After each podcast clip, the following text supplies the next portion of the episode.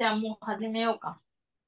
そうね。えっと、レコーディングがしてたような。ちょっと待って。あ、してるので大丈夫です。はい。こんばんは。こんばんは。こんばんは。ラクダです。キリンです。深入りです。えー、今日はかなり天気が良かったです。本当？そんなに？東京はそうなんだ。あ、よかった。よかったって。うん。うん。聞こえなかった。あれあれ？よかった。あれ？私のはね、うん。ゆる、待って。今日、ラクダさんの音声やっぱりちょっと途切れるな。さっき大丈夫だったんだが。あれだからかな携帯というかスマホだからかなスマホの時前もそうなったよね。ああ。うん。そっか、スマホ、うん、スマホンがもう使えないから、今。ネットがないから。ああ、なるほど。Wi-Fi が？って言ってた。ちょっと今回は科目に、えー行きたいと思います。ええ まあ大丈夫な時は大丈夫だからいいか。うん。そうだね。今は大丈夫だね。っていうか、科目だと大丈夫なのか大丈夫じゃないのかもよくわかんなくなってきたけど。うん。あ、それはね、そう、大丈夫か、大丈夫じゃないかわからない人こそ喋った方がいいっていうのは、うん。そうかも。必要であるよね。確かに。無になるとね、わかんない。本当にわかんないっていうのが一番、あれだから問題、わかんないのがね、問題だからね。じゃあ、金は、キリンさんどうですか？近況って言ったんだよね、多分。うん。近況はですね、あの、美術館に行ってきました。この前。そう、十和田市現代美術館っていうところに行ってきて、あ、あうん青森県にあるんだけど、青森県十和田市にあるところに行ってきて、そう。なんか誰の？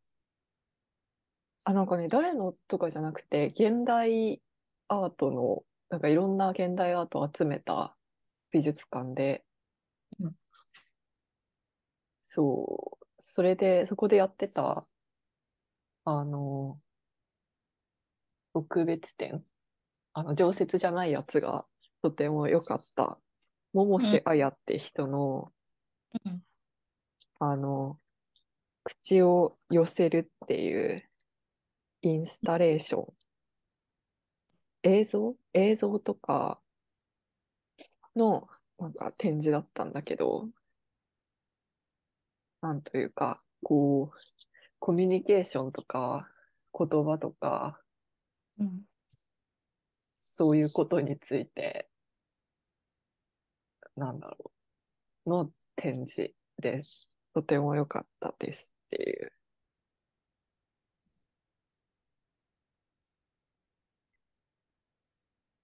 わざわざ、うん。あ、あ、あ、なんだっけ、青森まで、あ、そのために行ったわけじゃない。あ、全然。むしろ、なんか、車の運転の練習をするために、なんか、距離的にちょうどいいな、みたいな感じで選んだだけで。すごい、遠そう。えー、スタートしたのかにもよるけど、遠そうん、2時間、あでもそんなに、十和田湖から行って、湖、う。うん。そんなにすごい、運転は非常に下手なので、そんなに長く運転できないから、そんなに遠くはない。うん。あ、家族と行った？っていう感じ？そう、うん。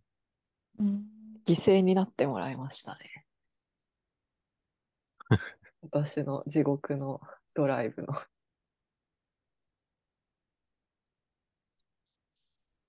でも、家族しか乗れないよね。ペーパードライバーの隣って。いや、本当にね、エンジンのかけ方さえ分かんなくて。なんでこんな人に免許が出るんだろう。や、なんかだからさ、こういう人でも運転できる資格を持ってるっていうのがすごいなと思っちゃって。う。もう歩けない一応。いや、だから、あの、私結構ね、あの、あんま信頼してないから、あの、よく、なんか、顔を見てる、あの、運転手の人の、あの、横断歩道を渡渡るときとか。一回なんか目とか合わせちゃうんだよね。怖いじゃん。なんか。大丈夫かと思って。そうそうそうそう。あんま信用してないから、怖いなと思って。怖い怖い。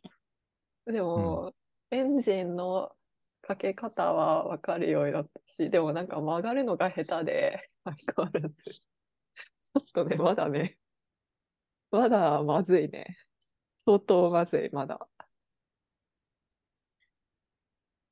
うん。お二人は運転できますか？僕はも運転免許を持ってるけど、う ん持ってるけど？その、あんまり運転しないかな。ああ、まあ、親、親の車を使ってなんかどっか行くときに運転するとかっていうぐらいで、ああ、でも、するにはするんだ。するときはするけど、最近は本当3ヶ月以上やってないような気がする。ああ、でも3ヶ月なんだ。いや、いやー、うん、マシだね、私よりよっぽど。うん、まあでも運転怖いよな。いや、運転怖いよ。本当に早く自動運転になってほしいも確かに。ん。うん。私は原付持ってたけど、おこってないから、もう何も運転できない。運転できない。うん。運転したい？なんか免許高いし、通うう大変そうだから、行ってない。アメリカとかは2000円ぐらいですぐ取れるらしくそ れでやっぱ2000円りさは、安い。なんかや、もっと怖いよね。ちょっと。うん。教習所の外で練習できるっぽいしな、普通に。ああ、なんか聞いたことあるな、そういえば。1000円以上あるならいらないかな、まだ。という気分だね。え、でもそしたら確かにさ、アメリカで免許取って、国際免許で日本で運転したら安いね。え、できるよね、多分。うん。確かできんのかな？うん。なんか多分、外国の免許証を持って、それをどっかに申請すれば。そでも怖い。調べた。東南アジア免許取って帰ってくるのはうん30くらいで、トントンぐらいらしい。あ、30万。あ、えー確かにね。アメリカ2000円？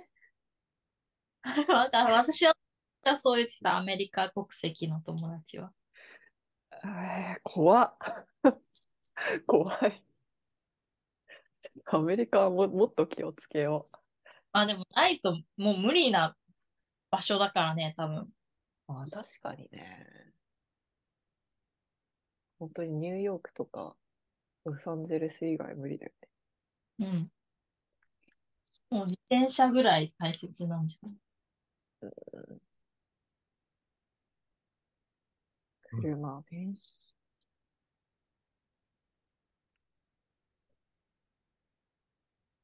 だから皆さんも車には十分お気をつけください。気をつけてください。うん。うん。っていうか、インスタレーションが良かったっていう話だったんだけど、あの、インスタレーションもすごい良かったんだよ。良かった。どういうふうに良かったっていうのをこう説明できない、語彙力がなさすぎて説明できないんだけど、本当に良くて、うん。うん。あの、なんて、なんか、見てほしいって思いつつ、でもあんな遠くにあるからし、あの、期限がもう終わってすぐ終わっちゃうから見れないけど、いつか東京なり近場でやるときに見てほしいです。なんかネットのホームページ見たら、うん。あのー視力検査みたいなのがあるけど、それは見た？ああ、それもね、あの、なんか、あったあった、あの、そうね、医者の方も視力検査されていくっていう、ああ、そういう展示だった。えーとね、ソーシャルダンスっていう、こう耳が聞こえない女性と、こう、まあ、耳が聞こえる男性が、の会話が流れてて、まあ、なんだろう、すごいコミュニケーションがうまくいかないくなっていく様子が流されるんだけど、それもね、いい、すごくいいんだよね。なんか、その男性の方が女性に対して旅行先で、こう、あんまりキョロキョロししないでほしいって、あの、キョロキョロしてると狙われるから、みたいな、海外だったかな、海外旅行かなんかで、で、あの、言われたのがすごく嫌だったっていうふうに耳が聞こえない女性が言うんだけど、そういうふうにして、なんなんだろう、情報をそういうふうにしてしか、こう、得ることができないから、その、なんだろう、自分のそういう生き方そのものを否定されたような気がするからっていう、うん、それも面白かったんだよね。はい。他者とのコミュニケーションの中で生じる不均衡をテーマとし、身体、セクシュアリティ、ジェンダーをめぐる問題を追求しています。って書いてあるな。うんうんうん。なんか結構、そう、テーマ性が強いっていうか、テーマが、うん、作品ごとに結構テーマが、うん、しっかりある感じの展示で、うん。展示だった。面白そうだ。うん。またそれとちょっと関係ないっていうか、関係ないっていうか関係あるんだけど、その、なんか面白かったから、なんか十和田市現代美術館についてなんか調べたら、ウィキペディアかなんかで、あの、館長が、あの、鷲田メルロさんなの、そう。鷲田メルロさんってさ、鷲田清和のお料理の言葉？がさ、それ違う人？いや、折々の言葉とか、あと、うん我々の高校の課題図書であった、なんだっけ、私、この不思議な存在だっけ。なんか、新書で課題図書の一つだった。それで初めて読んだんだけど、鷲田清和の、がメルロポンティの研究者だから、子供にメルロってつけたみたいで。とか。そう、それで、その後、なんか、あの、結構、鷲田清和のモードの迷宮とか、面白かったから前読んで、なんか、他のも読んでみようって思って、なんだっけ。聞くことの力臨床哲学史論っていうのを買って読んだんだけど、あの、それもめちゃくちゃ良かったから、興味があればぜひ、本当によん良かったので、何？なんて？聞くことの力っていう本がね、本当に良かったんだよね。どういう内容なんですか？うーん。あだからこれもやっぱりコミュニケーションの問題、コミュニケーションを問題にしてる。あの、後ろの説明みたい本書は不条、うん？不条理に苦しむ心から言葉がこぼれ落ちるのを待ち、黙って迎え入れる受け身の行為がもたらす哲学的可能性を模索する。ケアの現場や苦しみの現場において思考を重ねることで、臨床哲学という新しい地平を生み出したっていう、すごく文章がいいです。印象哲学。臨床哲学。そう。うん。うん。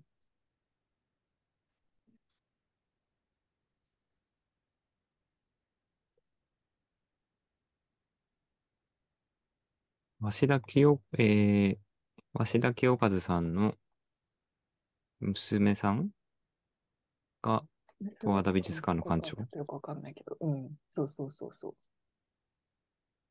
えー、あ、息子だ。息子って書いてある、一応なんか。おお。そうなんだ。メルロ。ねなんかかっこいいなと思っちゃって。メルロか。うん、いや、それほどやっぱ思い入れがあるというか、好きなんだなと思って。うん。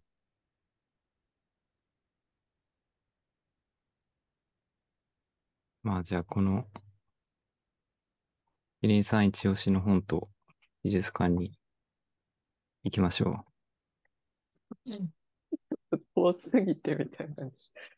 え、これ6月4日とかって書いてあった気がするけど、まだあ、まあそうだね。そうだけど、だいぶ。遠いよ。うん。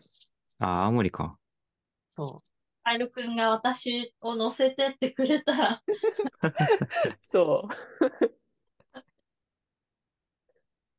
そうね、そう6月4日か。青森なんて行ったことない。なんか愛知トリエンナーレでもあったんだよね。なんかその時は知らなかったんだけど、その人の。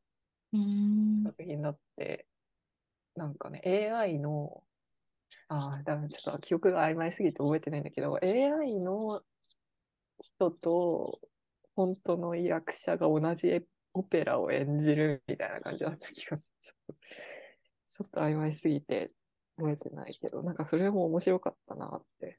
その時はまだでも知らなかっ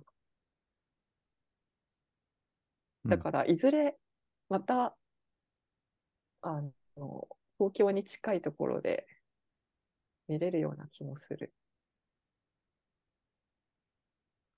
そうだね。うん。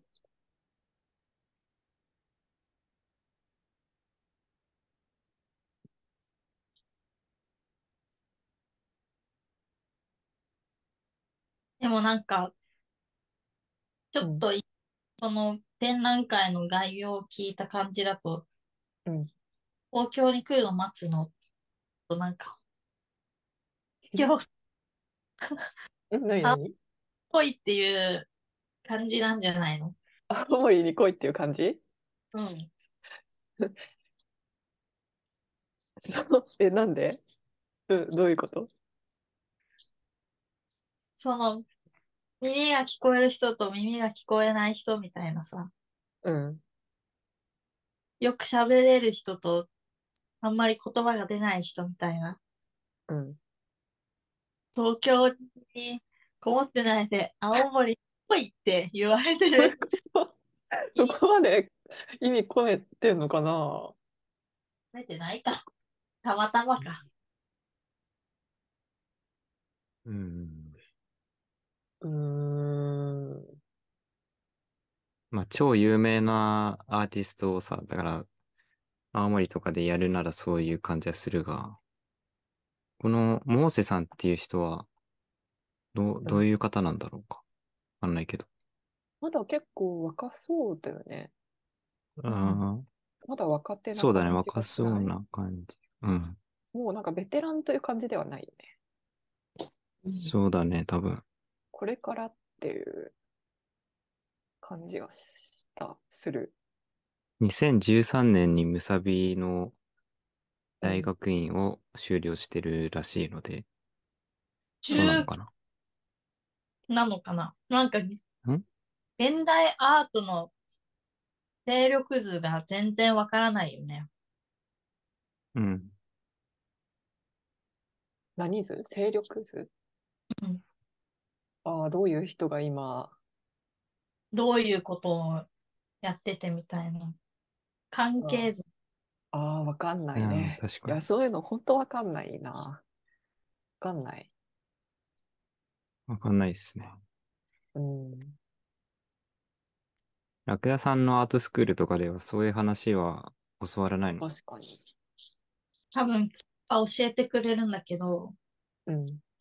うん。聞くのもなと思って、飲み会、ちょっとずつ保管していってる。あその百瀬さんという人、この前、トークのゲストに出たよ。そうなの？そうだったんだ。え、うん。あっ。た、お会いしたの？喋ってないけど、私が受付の日に出て、えー、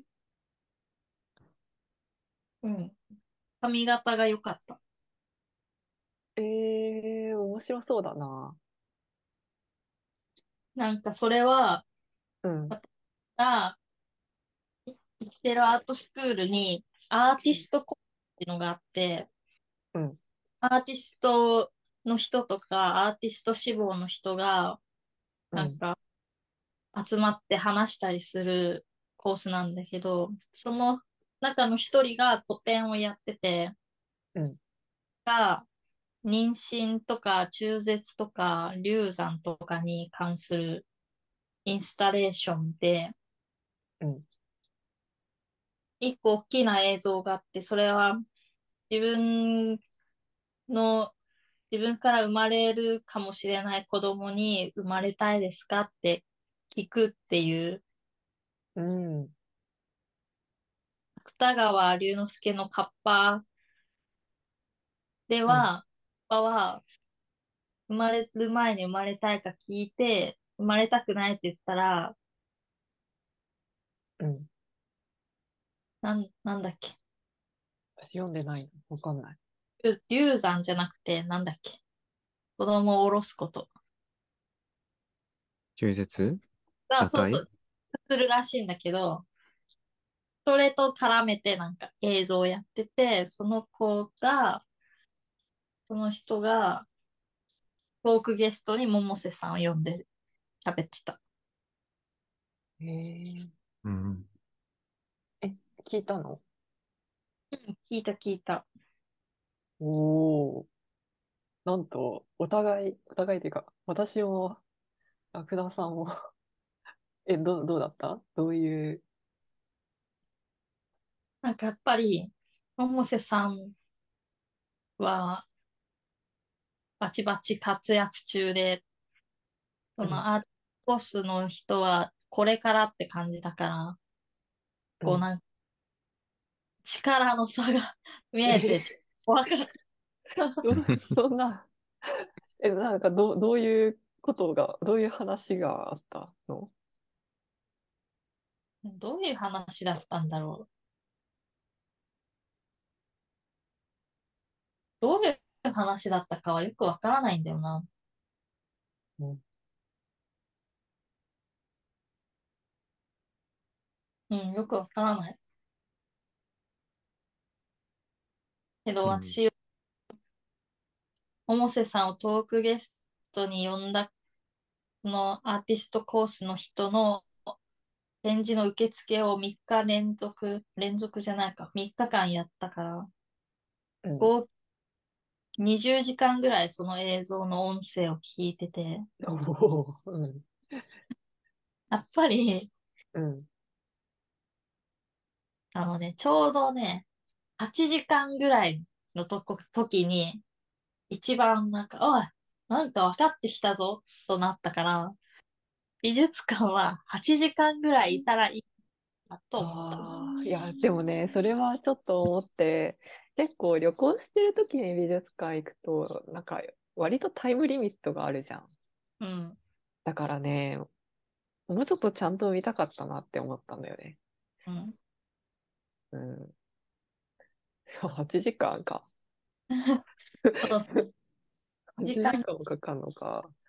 にまあ、でも8時間かかって分かったらすごいのかもね。むしろ。残りの10時間ぐらいはもうなんか、だんだん分からなくなっていくというか、それも、百瀬さんの映像？いや、これはアーティストコースの、あ、そのそのアーティストの方の映像？あの、あずさ川ってさ、多分私たちがワンダーフォーゲル部で行ったかもしれないうん。うん。そこまでその人が撮影に行って、うん。川に入って、相撲をしてた。うーん。相撲うん。相撲ぶり？一人相撲みたいに。結局、生まれたいですかって聞いても、うん。誰も答えてくれないから、一人相撲らしい。ああ。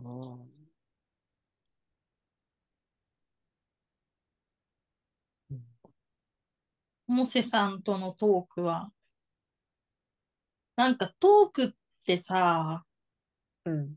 すぐ過ぎちゃうからわからないんだよね。聞いててもよくああ、本みたいになんか読み返したりできないしっていうこと？そうそうそうそう。字とかだと、ずっに。と前に立ってぼーっとできるからいいんだけど、うんうんうんうん。講義とかトークはね、まだ私に難しい。えー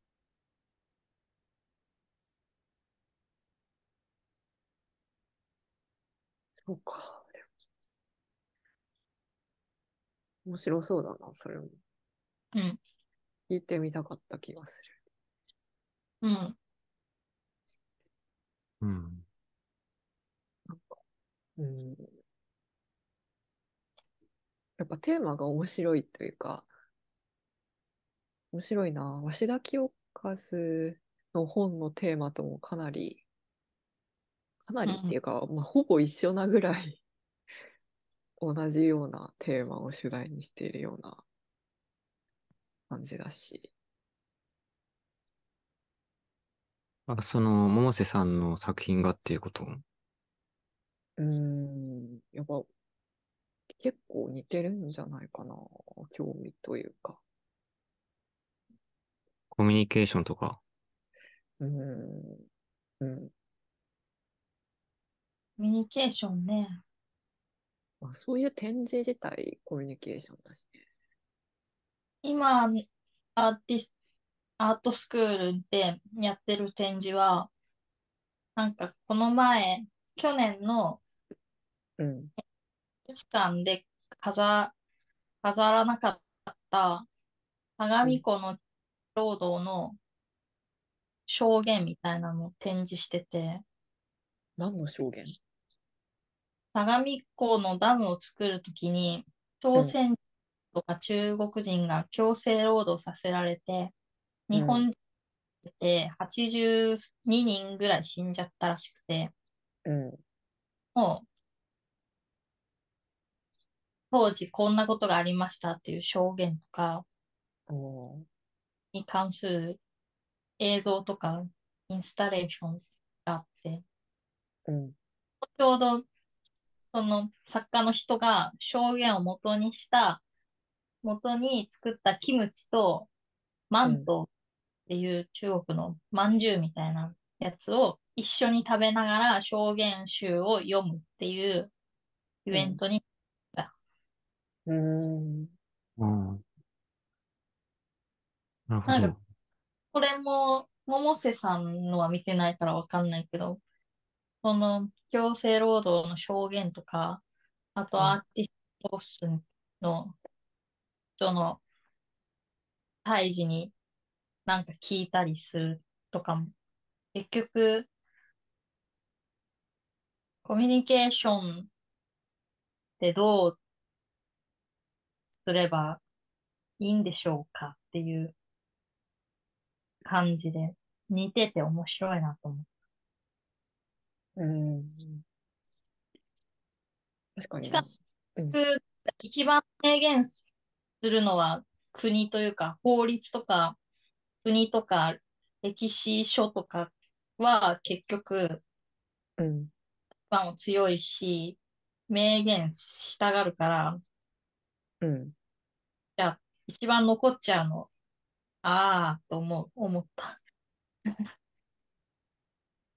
個人的なっていうのは個人がさうん、言った叫んだりしないと残らないし、そうしても長く残るのは珍しいから、うん。まし口で言ったことなんて全然残らないけど、国が出した声明とか法律とかはめちゃめちゃ残るの、ちょっと、このパワーバランス気をつけないとなぁと思った。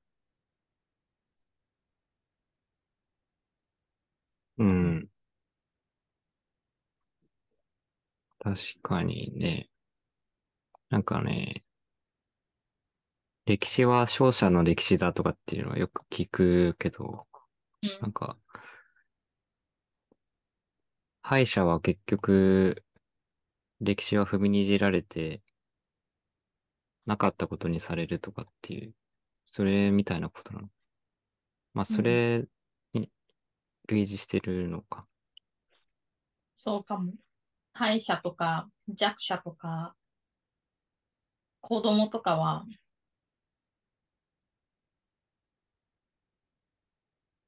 ねえ、外国人とかね。うん。うん。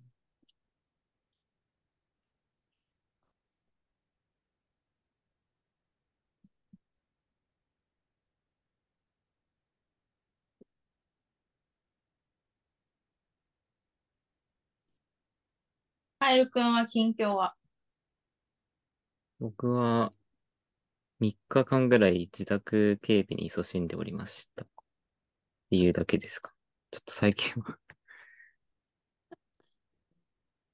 自宅警備員としてちょっと働いておりました。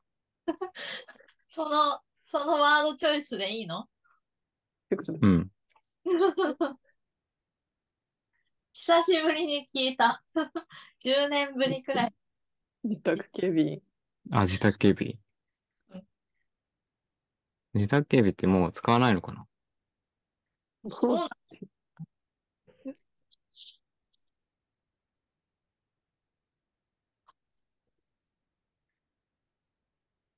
お家にいるの楽しいもんね。うん。なんか、親とかは、よくうちにずっといられるねってよく言われるんだけど、うん。意外とまあいられるものはいられるんですよ。いや、いられるよね。うん全。然。全然家にいられる。あ、でも今日はその、あのー魚の餌やりをしに行ったので、電車とかに乗りました。だから、今日は半袖で、半袖、短パンで、風がすごいいい感じでした。確かあ洗濯物どうなってるかなえ、なんか雨ふん降ってんじゃないの？今。あれ？雨降ってないっけ？なんか夜から雨みたいな。ああ、予報とかだと確か、関東とか、東京とか、そうだったような。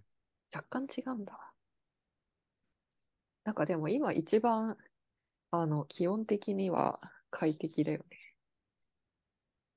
うん、まあ日中今日はね、なんかかなり暑いかったけれど、うん。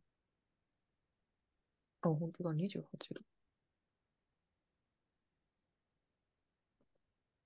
なんかちっちゃい頃とかって、この時期に、ちっちゃい頃って言うとあれか。あのー、半袖半ズボンで5月とかだったかなとかっていうのを思い返してるけど、そんなことあったかな？確かに、この時期に半袖ではなかった気がするけど、あんまよく覚えてない。うん。でも、半袖の方がやっぱり好きだな。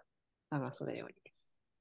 洗濯物が100%落ちていた。落ちてた。まあ、こういう日もあるよ。落ちてたってさ、道路に 自分のベランダに。あ、あよかったね。確かに。最悪じゃないね、これは。拾えるだけありがたい。いや、ありがたい。私だってなんか帰ったら、なんか自分の建物の下に 自分の布団が落ちてて、なんかすごいショックだった。せっかく洗って干したのにみたいとっても嬉しくないね。な。そう。そう。嬉しくない、全然。ラッキーだって。それは落ちてないだけで、道路に。もう一回洗濯した方がいいかな、でも。え、ベランダに落落ちてるからってこと、え、私はしないけど、気になるんだ。いや、我慢しよでうんも汚れてなかったらいいかなって思っちゃうの。う。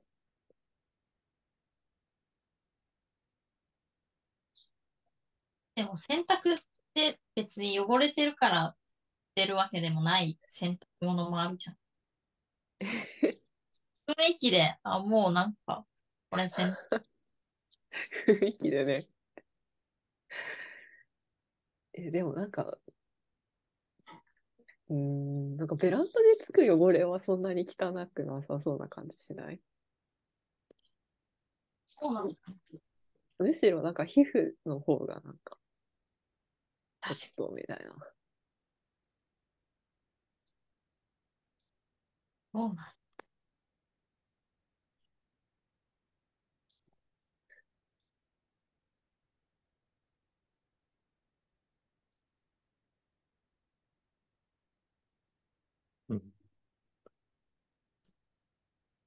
ラクダさんの近況はありますか？私の近況は、うーん、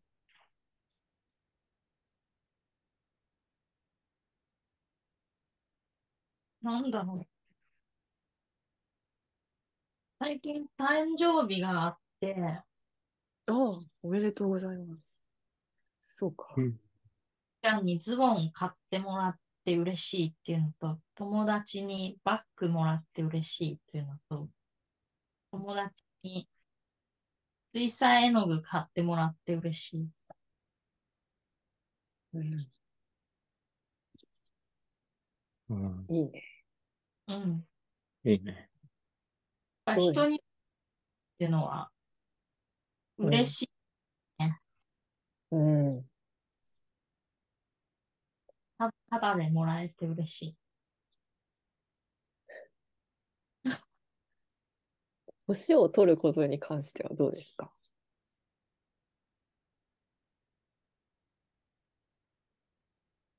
うーん、もう、25歳ってもうね、ね し信じられないけど、ね信じられないね。ちょっと、ちょっと今信じられないっていう気持ちに急になった。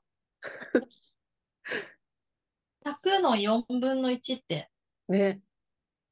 いい私の今までの人生、あと3回やったら100って、うん。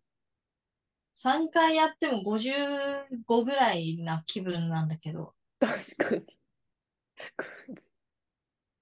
うん。まだ10代みたいな。どうしたもんかなと思うんだけど、うん。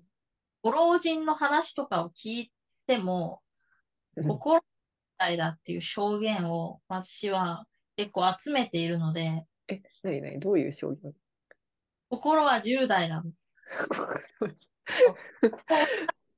老人に何名か会ったことがあるので、うん。この、みんなと共有してる時間で数えるの気にしなくていいかなといううん。気分、言おうかな。いいのかなけど、どうですか？皆さんの誕生日はまだでしょ？う。まだでしょうけど、うん。20、うん。なんかさ、年を取るたびに、ああ、あの時子供を産んでたら何歳だよ。あの時子供を産んでたら何歳あと考えて、イマジナリードレンに囲まれて、そりゃ。うん。高校卒業の時子供産んでたら、もう小学、大学卒業した時子供産んでたら、もう立ってるし、って考えたら、こうんの自分の周りに2、3いんの？うん。年の違う子供が浮かんでくるのね。ああ。こんなことをしながら生きてたら、私は、例えば35とかになったら、5、6年のイマジナリーチルドレンと今しうん。ついたりするのかと思うと、うん。ドキッですね。あれ？何？意味がわかんうん。面白いね。こういうくだくだらないというか、なんか、ローかかるうん想像して、こう、まあ、25年経つ。しょうがない。面白い。うんいや、本当数字はあんまり気にしない方がいいですよ。そうだよね。古典ラジオで言ってたもん、なんか、老人とかっていうのは結局社会が作り出したものとか年齢とかあ、も面、白かった、それは。うんうん。うん。それ聞いたらなんか、あ、そっかって思った。確かに。認識の問題なんですよ。全部認識の問題だから。だけど、じゃあ、みんな年とか言ってんだろう。んこう、年？こういうの、うん。みんなで言わない、言わなかったり聞かなかったりしたらいいのかな。むしろ気軽に聞けばいいとか、なんか年齢を聞いちゃいけないみたいなのをなくせばいいのにっていう気もするようん。どうね。なんだ？まあ年齢っていうか、誕生日をなくせば、みんな自分が何歳か忘れるんじゃない？確かに。これ年末にも話したけど、やっぱりハッピーイヤーを祝わない方がいいって話をさ、う。うんん？ハッピーニューイヤーか。うん。ハッピーニューイヤーを守るのが嫌だっていうのと言ってるけど、誕生日だよね。なんか誕生日なくすか？これ誕生日ってプレゼンうんトのためだけにあるから、ね。確かに。別に認識しなくていいよね、年齢。うん。なんか困ることないよね、本当に。うん。年齢わかんなくなっちゃっても、ていうか時々わかんなくなっちゃうんだよね、本当に。計算してる。なんか、ああ、それはある。うん、そうそう、なんか、自分よりこう更新されたことがさ、認識できなくて、あの、1歳か2歳年 下の年齢とかなんか言っちゃうもん。ちょっと近いけど、この前会った子が、うん、あ、22ですって言ってて、あ、同い年か、と一瞬思っちゃった。あ、そうそうそう。え、わかるわかる。いや、なんか、本当にちょっと自分が何歳ってあんまりさ、認識しないからさ、わかんないんだよね。結構考えないとよくわかんない。じゃあ、壮年期ぐらいに捉えとけば。うん。だってさ、普段、普段ないよね。自分が何歳かを認識する場面って。うん。なんか公的書類みたいな。あんま書かないしね、そんなの。はい病院行くときぐらいじゃない？初診の。年、田舎病院は年齢書かないの？え何何？都心の病院？あ、じゃなくてさ、あの、初診、あの、初めて行く病院ぐらいじゃない？そっか、初心か。初診、初診。年齢、そうだね。なんかそれぐらいしか意識しない気がして、だからそういう時にちょっと考えないと、なんか自分の年齢を間違えそうになる。年齢考えるのやめよう。うん。カエル君に諭されて、救われた。あ、でもさ、そのさ、永遠に10代、心は10代みたいなのをなんか、確かによく聞くというか、よくい言われるフレーズだけどさ、それすごいわかる。なんか、本当に変わってないから、10代っていうか、やっぱり、なんか、単数、単数じゃない、なんていうの ?10 以下の時の記憶ってあんまりないから覚えてないんだけど、10代からなんかこう認識の仕方みたいなものあんま変わってない気がする。考えとか感情とか。うん。変わんないよね。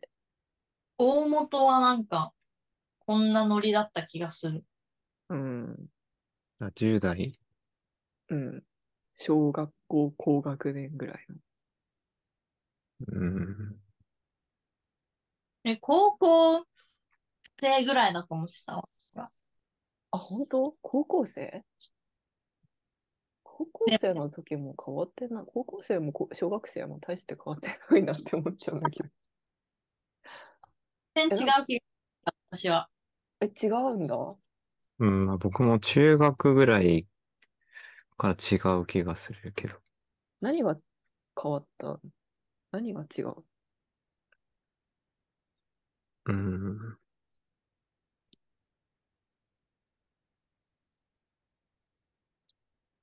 なんだろうね。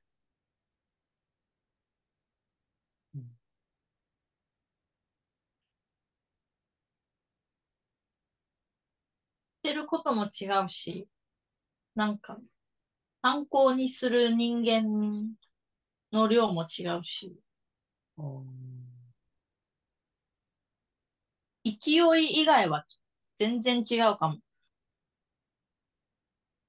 へえ。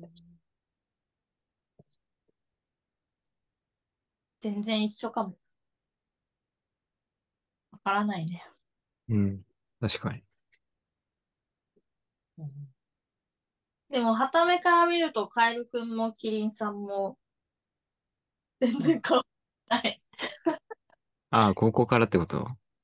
ああ あ。ああ、でも、変わらないのはね、いいことなのか悪いことなのか。なんかいいことでも悪いことでもないか。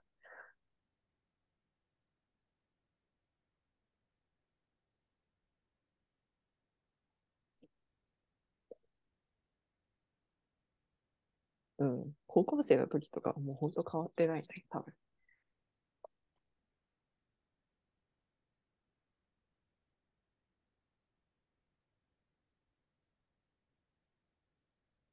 昔は25歳とかもっと、なんかもうすごい大人だと思ってたな。でも、なんか、この、まあ、年上がもっと大人だと思ってた気分ってさ、うん。大2、3年生ぐらいの時にさ、うんあ、ここういうことなんだなって、もう、覚悟が、ただ2ではちょっと、すごく見えるけど、どうせそんなにすごくないんだなというのが、うん。な、なんて言ってた？結構、なんて結構穴が開いてたね。推測するゲームみたいになってる。喋ってるのか、ブツブツ言ってんのか。いや、なんか今、なんとなく想像してたのは、大学2、3年生の時に、なんかちょっと年上の人はものすごく大人だと思ってたけど、実際はそうでもないということが分かったから、みたいな感じ？そうそうそう。これはさ、中学校でもさ、小学校、高校でも経験してるじゃん。うん。で、大学また入って、うわあ、大学4年生すごいなと思ったけど、うん。まあ、違うんだろうなということが分かってきて、うん。だからもう25歳だとしても、うん。70とかでも変わらないんだ。うん。確かにね。仙人みたいなじいさんが、実は大したことなかったみたいな。そういううん感じか。そう、もう、終わっ反省、反省した。でもそれともさ、あれなのかなあの、こう、大人になってる人となってない人が出てきて、なんとなく大人になってる人に注目してたから、あの、だからどっちもいるのかな、ちょっと思っちゃった。いや、大人になってない人は多分、ずっとなってないというか、大人な人は小学生から大人なんじゃない？ああ。いやー、でも、小学、そうだ、僕、その小学生を相手にするバイトしてたんだけどさ、うん。それで小学生見てたら本当にでも、あ、小学生ってこんな不器用なんだな、とかっていうえー感想を抱くから、実際小学生から見たら大人ってすごい、すごいんだなっていうのはあるんだと思うし、実際そうなんじゃない？え、なんか不器用なのって意味わかんなくない？な、なんで不器用なんだろう？ん。自分の言う朝が毎日変わってるからじゃない？子供は。う。本当？え？自分の？もう成長。でも小学生はさ、毎日体が大きくなってるから不器用な。あ、動かし方が毎日変わってるから、昨日の動かし方じゃ今日は下手みたいな？ああ、なるほど。ああ、それ？あある本当？そうなんかな？えそれ面白いな。でも本当にビビたるあの差だよね。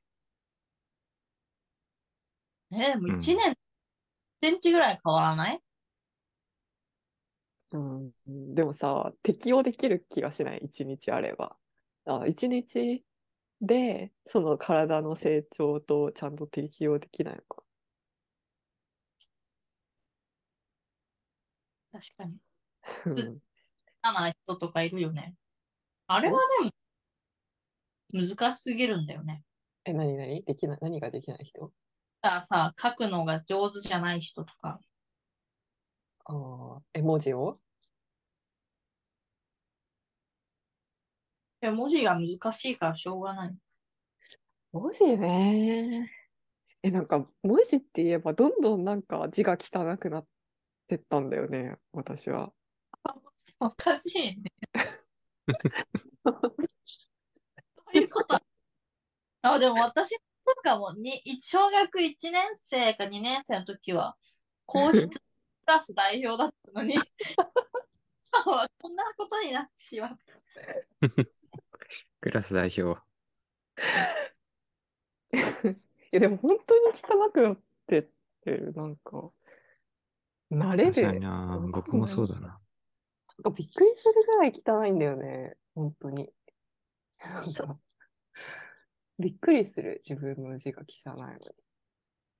なんか最近こう、メモとかを本当鉛筆とかでするときに、だんだん文字書いてると力がなくなってくるっていうか、なんかやる、文字を書くやる気なくなってくる、ならない、うんなるなる。いや、動かせないっていうか、そう。そう。うん。いやー、恐ろしいな。パソコンやりすぎなのかなとか思うけど、そういや、やりすぎだと思う。だって漢字とかも書けないしさ。うん。うん文字書くの割と、なんか、辛いな。うんそうそう。苦しいかもしれない。苦しいものかここは特に難しいよね。も。うん。いやー、確かに英語書い、たまに書くときの方が、なんか楽だなとかって。うん。あ確かに。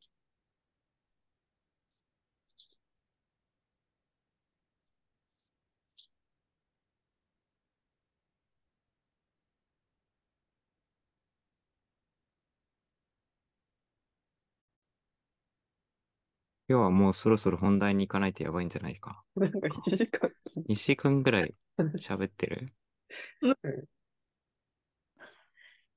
本題を1時間喋って30分にし、2つにするはずだったのに。じゃあ1時間。どうぞ。